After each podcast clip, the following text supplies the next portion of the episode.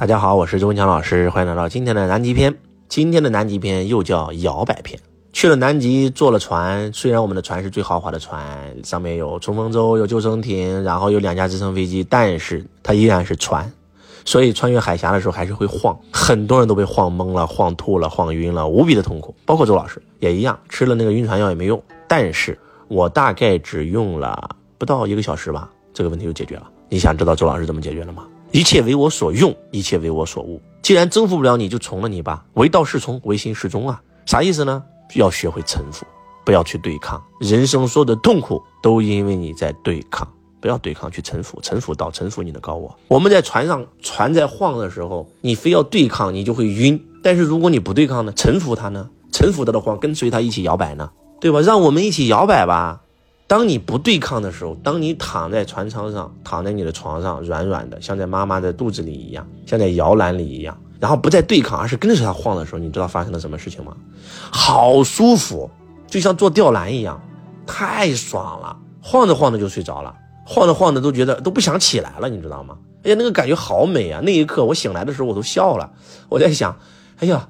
我终于知道那些小孩为啥喜欢坐那个摇摇床了，也喜欢荡秋千了，喜欢坐那个吊床了，喜欢我们哄孩子的时候都在摇他们摇啊摇，摇啊摇，摇到外婆桥，然后小孩就睡着了。老祖宗不会骗人，这都是老祖宗留下来的的智慧呀。所以当我把这个方法分享出来的时候，你知道吗？船上一百九十九个我们的学员，呃，将近有一一大半都晕了吧，最少将近一百五十人都晕了。但是当我分享完这个方法以后，你们知道发生了什么事吗？这一百五十个晕的同学，瞬间有一百个不晕了。这一百个人完全臣服了，跟随那个船开始晃的时候就不晕了。但是当然了，还有五十个他他还是很晕啊，甚至都有好几个都下不了床啊，一刻都没下去过。坐直升飞机巡航南极也没去，坐冲锋舟也没去，登陆也没登，在船上睡觉睡了十多天，没办法呀，他下不了床啊，他还在对抗呢。所以说，一定要学会臣服。任何事情来了，臣服于他。有人说：“师傅，朱老师，我失恋了，我很痛苦，我都想自杀了。我为什么要自杀？你怎么知道下一个不会更好？如果说你们两个人结婚在一起很痛苦，彼此伤害，甚至到最后两个都得抑郁症了，两个人都不不相爱，这样的一生你愿意过吗？那如果是这样，不如分手，然后各自两个都找自己相爱的，然后过得很幸福的人生。你想要那种人生啊？道给你的一定是最好的。你相信道吗？如果你相信道。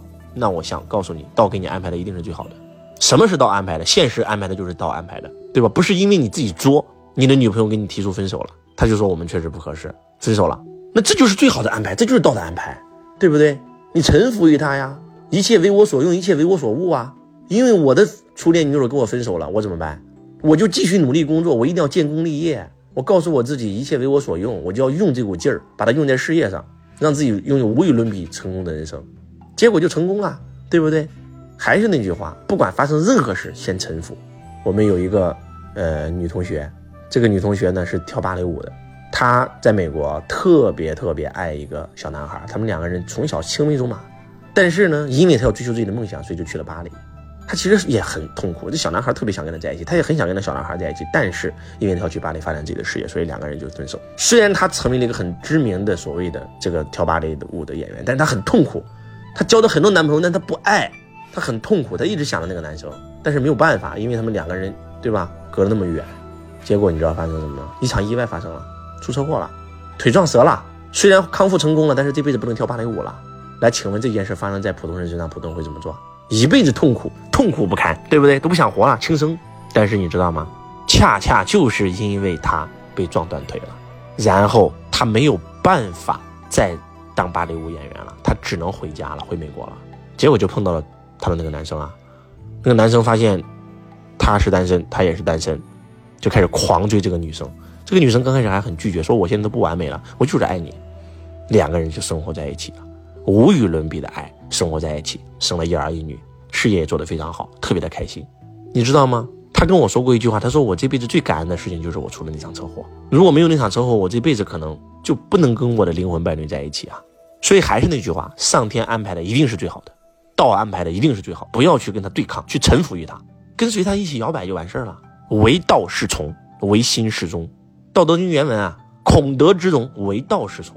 什么叫孔德之容啊？孔就是大的意思嘛，德就是德行的意思嘛。道德经又名得道经嘛，要想得道，有德就能得到。就是孔德之种的意思，就是那些得道之人，那些圣人，他为什么能得到？为什么能成为圣人呢？就四个字，没了，唯道是从。让你的人生顺流而下，放开你手上的方向盘，臣服于生命的洪流，看看他带你要去向哪里。不要跟道做对抗，就像老子一样，一辈子就是什么顺流而下。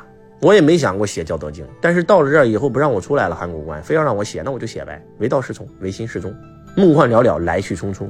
再看孔子，明明讲课出了名，非要当官，想推销他的政治主张，所以很痛苦，在鲁国郁郁不得志，被赶出鲁国。这一刻，他去找过老子，老子跟他说了。对吧？你的道在哪里呀？你的道在哪里？对吧？四书五经的原文吧。当年孔子问道于老子，老子跟孔子说的原话呀：“天命之为性，率性之为道，修道之为教。”就第一句话其实就已经告诉孔子了：天命谓之性，你的天命也就是你的你的道，你的轨道是什么？不要问别人，就问你自己的本心。你是热爱讲课做学问当老师，还是热爱当一个政治家？那肯定是当老师啊，对于孔子来讲。但是孔子为了实现自己的政治主张，那就要当官。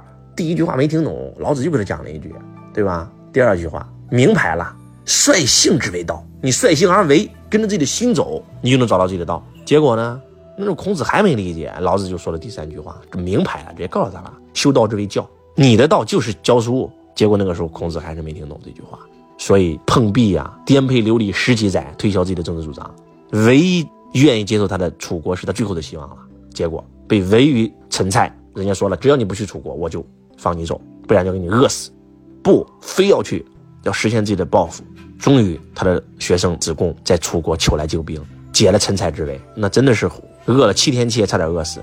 一心一意、开开心心去到楚国的时候，发现楚王死了。那一刻，夫子瞬间苍老了许多，夫子的信念坍塌了。那一刻是他人生的至暗时刻，所以。孔子说了一句话：“我们回鲁国吧。”你以为你想回鲁国就能回鲁国啊？孔子回鲁国是牺牲了好几个学生为代价呀。他的最爱的那个弟子子路被人活活剁成肉酱啊。他的另外一个弟子冉求帮助季氏守住了鲁国，打赢了仗，才换来了他的师傅能够回归鲁国啊。季氏要奖赏他吗？冉求说了：“我要的奖赏就是让我父子回国。”所以当回国以后，孔子用了不到三年的时间就成为圣人了。颠沛流离十几载如落水狗，但是教学三年成为圣人，这就是你做了自己轨道的事儿，一年就有可能封神；你没有做自己轨道的事，你做三十年、五十年你也不会成功，你也一事无成啊。所以孔子这个时候再来回想老子给他说的那句话，就懂了。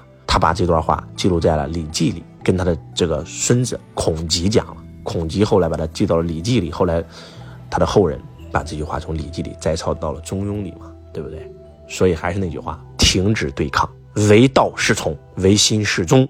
希望今天的分享能唤醒你。我是周文强老师，我爱你，如同爱自己。